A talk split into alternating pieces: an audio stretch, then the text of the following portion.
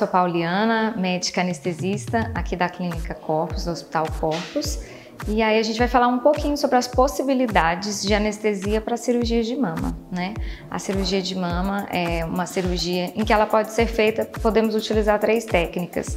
Anestesia geral, em que o paciente, né, a medicação é feita toda no soro, o paciente dorme durante todo o procedimento, sempre finalizando a anestesia finalizando ao final do procedimento.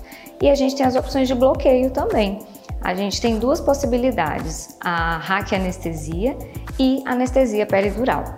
A raquianestesia, ela tem é, feita numa região onde não existe mais a medula, né, mas de onde saem feixes nervosos, e aí a gente joga uma medicação né, em que vai bloquear a dor logicamente para o procedimento. O paciente é posicionado né, para que esse anestésico desloque até a mama, né, também com extrema segurança ao paciente. E a peridural também feita em um espaço, né, sempre com segurança para o paciente, também bloqueando toda a região de dor. Então, há possibilidades de anestesias diferentes conforme o perfil do paciente, conforme a conversa e vontade da, do paciente que está conosco.